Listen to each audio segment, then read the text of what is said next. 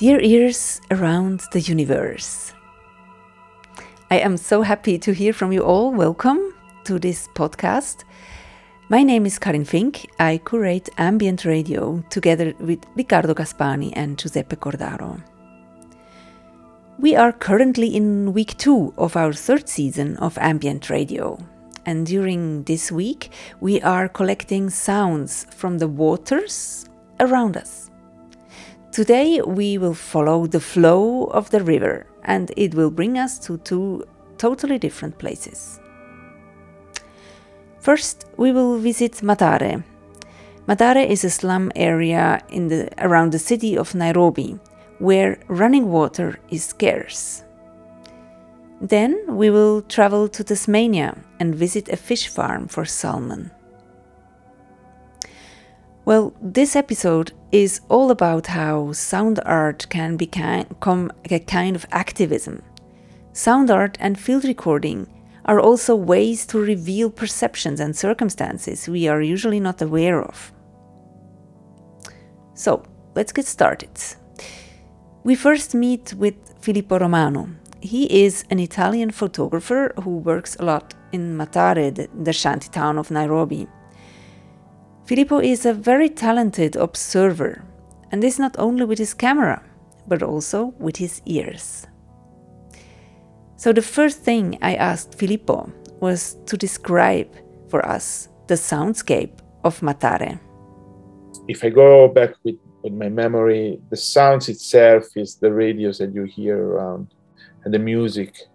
The, they are this traditional music, traditional in the sense that they are music played and often sing in different language depending from the tribe. And uh, they have uh, specific names. I only remember one that uh, it's well it's rumba it's the rumba that it's it's from this tribe called the luo but there are others others. So when you enter this there's a sound wall of different singing radio and um, and the recorded sounds of of the of the sellers on the street. They record their like uh, I don't know the slogan, uh, which is like uh, ah today I sell the shirts for ten shillings. You know, it's a recorded things that goes on on and on and on. And um, then well the people on the street uh, playing and crying uh, whatever i mean it's um... filippo romano just published a book with a collection of photographs of water tanks in the slum of mathare in nairobi Mathare is an informal area of the city of Nairobi where about 500,000 people live. Mathare is really densely populated and Filippo's book focuses on a very special aspect of this area the water tanks. Of course, I was curious. Why? Because I wanted to focus on these little constructions where they sell the water in one side, in the other side, touch uh, the topic of the water and all the political topics that are uh, related to that. On, a, on that let's say, very specific and small scale on that territory, specific territory. Filippo, what is the story of those water tanks in Mathare? They have been built by uh, an American NGO, and they are they they are and they were elements made out of concrete in this area where basically it's forbidden to use concrete unless you you have a special special permission to do it. Because it's completely informal and if you live in a, in a shelter in the iron sh- iron sheet house you're not allowed to stay there. You're tolerated. And your uh, construction uh, should be uh, destroyed in 48 hours. Okay that's the rule. So those places where were and are uh, established and legal, and they are in the same time also like a little square or little uh, corners where the life of the area uh, take place uh, through the simple uh, action of going and taking the water. They reminds me a lot uh, like little squares on, on a medieval Italian village, for example. Well, as we heard, in the Mathare slums, water is not a self evident and always available resource. And this leads to complex political connotations that come with selling the water. Water is absolutely essential, this is obvious. Uh, but uh, in, a, in a shanty town like Mathare, in a slum, uh, running water is nowhere. I mean, nobody has running water inside the shelter, and sometimes even inside the house made out of concrete. Uh, there are building sites, uh, sorry, buildings, not not, not building sites, buildings made out of concrete. They are completely illegal in a way, or let's say they are legal because somebody gave the license to build, but the quality of the constructions is really bad and often the pipes are just decorations inside. People have to carry the water from the ground floor to the fourth the fifth floor uh, with these plastic tanks. So everybody go to buy the water. Um, and the water arrived to this um, let's say uh, square uh, concrete um, little houses. uh, they, have, they have on top this uh, cylindric uh, plastic tank, big. they, the let's say they get the water from the mairie, but the mairie doesn't give the water for free. Uh, they the mairie sell the water to a person that run this uh, shop of the like let's let's call it water shop so the person that have to do have to do his own business, so resell the water uh, on a different price. If the mairie sell, uh, let's say one liter, one shilling, he will sell it 120. And so it's already more expensive for a slum dweller a liter of water compared to the rich person that can make directly the contract of the water with the mairie because they're, they're rich by one to one. The people living in the slum of Mathare, they are not officially recognized. They are only tolerated and often they don't have papers and documents that would allow them to subscribe to a regular water contract. Water in Mathare, water is a contested business. Filippo Romano summarizes now I described the chain and why it's important to talk about the water because uh, those who are allowed to sell the water somehow they have an, an, an enormous power on the community. And be, behind everything there's a politics.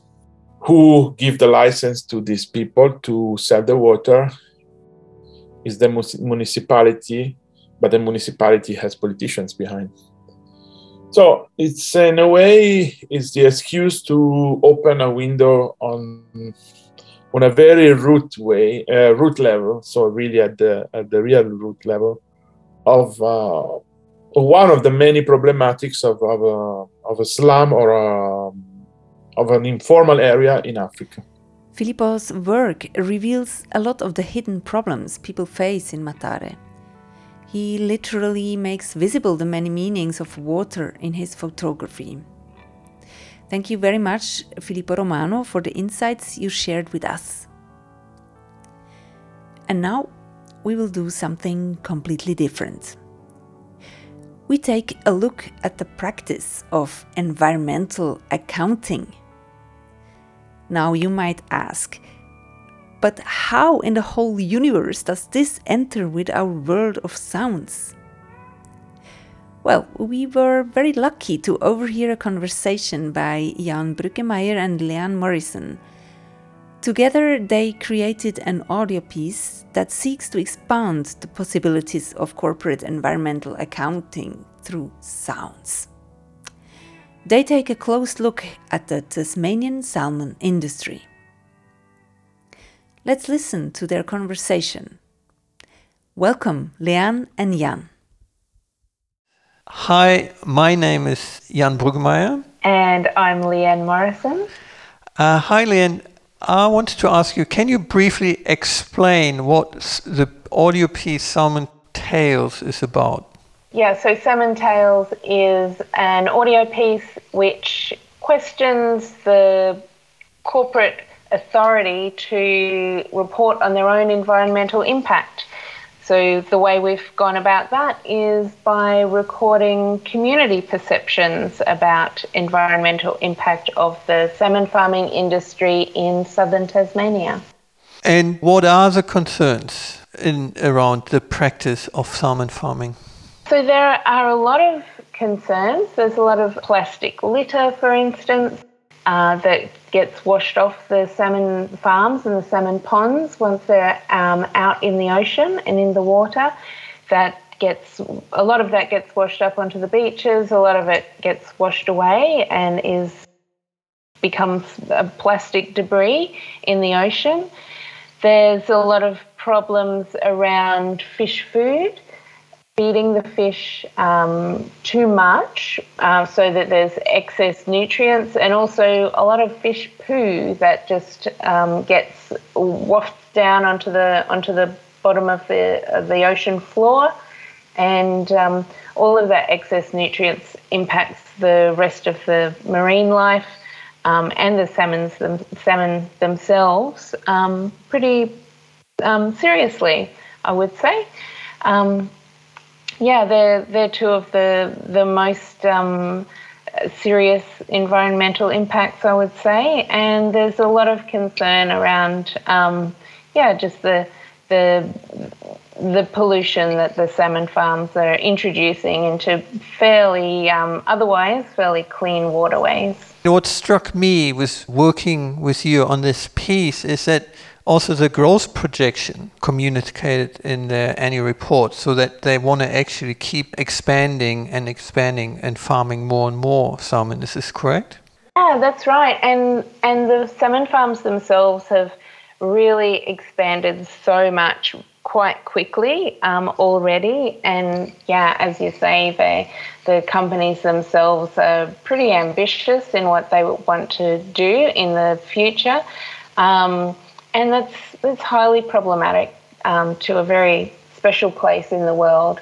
Um, and uh, really, the way that they're they're marketing the salmon, even most people look at um, salmon on a menu, for instance, and they might think that that's the most environmentally friendly food, um, you know, or menu item to order. Um, there's a lot of discussion around farmed uh, fish being better for the environment than wild caught fish, but uh, actually it's it's highly problematic in a lot of ways. This is a nice segue to the next question, which is about you as an accounting academic. One is how did you get into environmental accounting? And two, what inspired you to actually go into the creative uh, domain and use your research, like your stakeholder interviews, for a creative piece? I think it it happened the other way around. I was probably, um, I was definitely very interested in nature and um, the environment before I became an accountant. Um, and when I did, even when I did my undergrad accounting degree, I also did uh, a major in philosophy and um, just really started to become interested in how accounting really plays a key role in a lot of the world's problems. So, a lot of um, particularly environmental problems. I think um, one way to look at, um, you know, a lot of the environmental damage that's occurring now is if we if we look to accounting to see the cause, you know, the, the calculation of profit and the invisibility of nature on um, on balance sheets. So I think there's it, it's really a key discipline when it comes to the environment. But uh, I think I'm the only person that might think that way. Um, but I think if there's if there's solutions to be made, if they're made at that really, um, you know, central part of the machine um, that creates the problems, I think that that potentially can be really powerful. Um, so that's really how I got involved in environmental accounting. Was right from the start. My my honors project was around environmental accounting, and my PhD was around environmental accounting, looking at how companies are interacting with nature, how they're reporting on those interactions. Um, it's it's highly problematic, um, and which to me makes it really fascinating and um, interesting, and um, and and we know that that companies and really the you know the the capitalist system as it as it is um, kind of operating now is is at the foundation of so many environmental crises that we see now. So it's it's really important to look at those um, those problems, and for me, it's important to look at them from kind of the belly of the beast, the you know inside that that machine, and and in a way, that's why bringing in arts-based research to me is is really important because it gives us new ways to look at those um, kind of old problems. Interestingly, before we sort of started working on this project, I did read Six Capitals by Jane Gleeson White. And so, uh, you know, and then there's the concept like triple bottom line, sort of to have more social and environmental uh, impacts uh, be actually accounted for. But I mean, what struck me in this project is that you, when you approached us, you already, it became accounting, then also becomes a form of storytelling. And you already were employing literary theory or suggested, or you were working in, with literary theory concept in your environmental accounting, which I thought was already a next leap in the conceptualization that it's not only you know, obviously we only can account for what we register and sort of see as an impact, but then how do we talk about these things did really struck me as very interesting research. Yeah, really, um, I like to try and get down to the, the base of, of things. And, um, and really, if you look at what an account is, in a sense, you can say it's it's a story. So if I give an account of myself, I'm likely to tell you a story about myself. And um, for for business, um, their accounting really is is giving one kind of story. So it's telling a story about um, you know one part of operations. I I teach accounting theory, and um, I I normally start the semester with something like like that, like trying to unpack what accounting is, um, rather than just that purely technical focus, which is an important part of accounting, but really looking at what is accounting, what's its function, um, and you know, can that be changed or um, adjusted, or what needs to be done to that basic function to improve things. So when did you get into Bakhtin and you know the sort of dialogical work? I wanted to think about the corporate account, but not just through the eyes of the companies.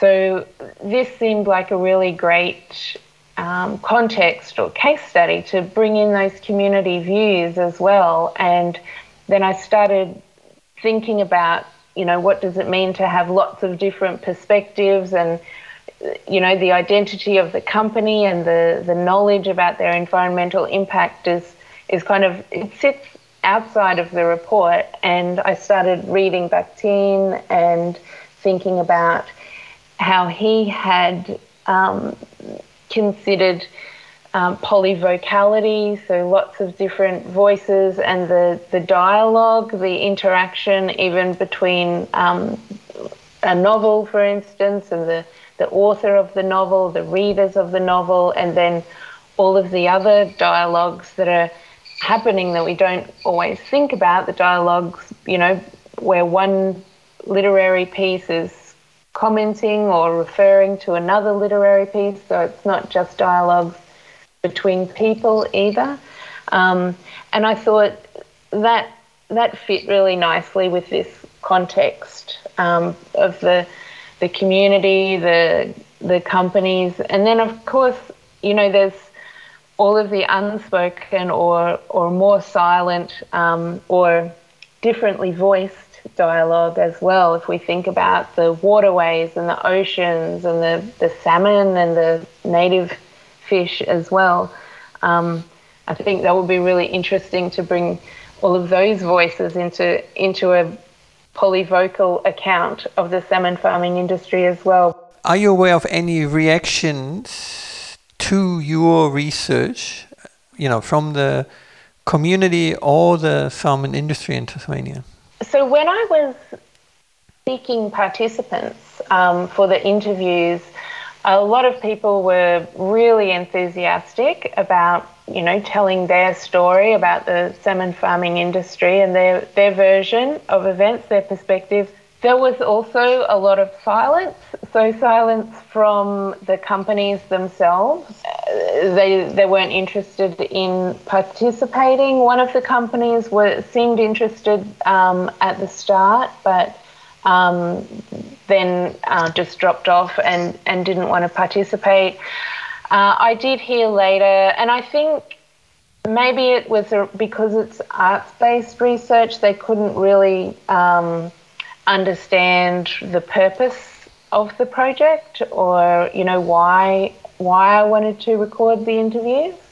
Yeah, it seemed like the, the companies themselves maybe were a little bit cautious about criticism, I suppose. I also got a lot of positive responses, so people from local government, um, community centres, and community groups as well. And overall, the people that participated in the project were really enthusiastic about it. And I hope after um, we've kind of made the piece a little bit more publicly accessible that that there'll be some more community conversation around the around the, the topic and the piece itself. Lastly, sound art as activism or even protest. And I might kick off with that, but then please, Leanne, chip in your view. From my end, where I sit, I think that it's very well established that aesthetics and the imaginary are sort of an important part of any uh, social movement, I would say, and therefore I think there's a place for sound art in that. And I mean, with working with mixing this piece, I also deliberately used the environmental field recordings as an equally important protagonist in the mix.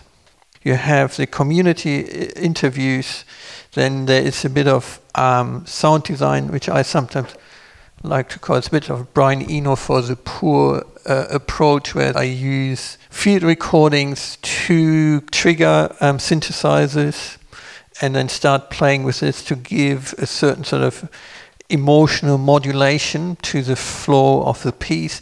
But then there are also straight field recordings. And uh, lately, so I've done a series of works where basically all these elements are treated equally important, which creates a sort of interwoven aesthetic. And I think, therefore, yeah, this speaks, this creates an imaginary or creates an aesthetics that certainly has sort of a social or even political aura, I'd say. But then on the other hand, I also must say that for me, activism becomes activism once it reaches uh, a certain number of people. And so to play a piece at a couple of art festivals would, in that regard, not quite qualify in my books as activism because it's sort of a rather small niche audience and somewhat speaking to the converted in that sense. You know, the functionality of art and activism is an interesting tension that also has been discussed at length. So, therefore, I feel that, of course, sound is in itself political, but then on the other hand, in order to become activism, I think as an artist, you also have to work a bit harder than just showcase your work at a couple of exhibitions and festivals. How about you, Leanne? Do you have any views on that? in terms of the activism of pieces like this of, of sound art really my motivation to to do arts based research is is around finding different ways of knowing. I think it's important to be thinking about these crucial issues in lots of different ways and as academics we can very easily get kind of cornered into writing academic papers and and there's you know even we know there's even less audience for those papers um, so so I wanted to to think about different ways of knowing about the problem and then also as a consequence of that creating work that has a different audience and uh, potentially a larger audience. In that sense, I think once this piece is more publicly available, that um, in itself, it's not going to be able to do anything, but it, you know, it's about contributing to a larger conversation, bringing these issues to light. Um, only this week, I've had conversations about the salmon farming industry with people that had no idea that um, that it was so harmful environmentally. So you know, in a sense, we never know what the what the end impact of our work is going to be, but it, it is about um, trying to kind of um, bring light to to important issues, and um, the more ways, the more kind of avenues that we can do that, then you know, perhaps the the greater impact it might have. Yeah, and I mean, it's an experimental sound piece, but in a way, it is about this poly vocal, poly voice approach. And in a way, it kind of shows how that could sound like, in a way, compared to not necessarily like saying public space, but if you want to have these different voices heard as a sort of democratic practice, that's kind of what you have to put up with. This comes with the territory, and so I thought, in a way, it does capture this aspiration quite quite nicely. Yeah, our next phase with it will be getting it out into into the public space. Yes, and that's why we're very excited about Sonor and are very pleased to be part of this festival. Thank yeah. you very much. I think we leave it with that. Thank you, Jan and Leanne, for sharing your thoughts with us, for sharing this conversation. Salmon Tales will be a part of the Sonor Festival program on Saturday. But we are already so fortunate to get an earful of their audio work right now. Listen to a snippet from Salmon Tales by Leanne Morrison, Jan Brückemeyer, and Thomas Bristow. Enjoy. We haven't even mentioned, you know, shooting seals and all that sort of business that goes on. Yeah. Oh, I, I find it distressing. I find it shocking. I find it. I mean, it's a small part in the big part of things, but there's a there's a particular attitude or uh, stance that you need to take to go down that route. If you if you want to farm fish in the ocean put a bloody cage around it properly. even mentioned. They're not Tassal 2019. They have keys. They, Mitigating seal interactions oh, continues to be a focus for Tassal, with an aim to eliminate impacts on our fish while reducing negative interactions with seals. Financial year 2018. Relocation events 1,344. Euthanized 1. Accidental death relocation, 0. Accidental death entanglement, 6. Financial year 2019. Relocation events, 0. Euthanized, 0 accidental death relocation, because zero. I if they were shooting seals. accidental death entanglement, detonating 14. crackers. That there was injuries to wildlife. I recently heard about it because I believe they were shooting seals at the time, or detonating crackers. That there was injuries to wildlife. To the basically, we were on the boat that took us round, and he said how friendly they were with the seals, and you know they came on the boat and they fed them and all this sort of stuff. And I thought, oh, I don't know. Seals. what they were doing with the Um, seals. you know, like seals who the guy the water's their the home. You know, the He to- said you know, it must be torture for them. and, you You know, know, they come on there's the many ways that they try and get sort of rid of them. oh, I know that. We are led to believe that no sh- no seals are shot, well, mm-hmm. shot to kill anymore, but rumour has it that there has. Um, yeah, so you know they relocated all the sound barriers, um, you know that sonar stuff to repel them, and, but you know you put a uh, easily Here accessible food source uh, in front of Our anyone patented really and if they're Fortress hens to aim to prevent seals from entering our pens, can take it. which means less chance of them becoming trapped.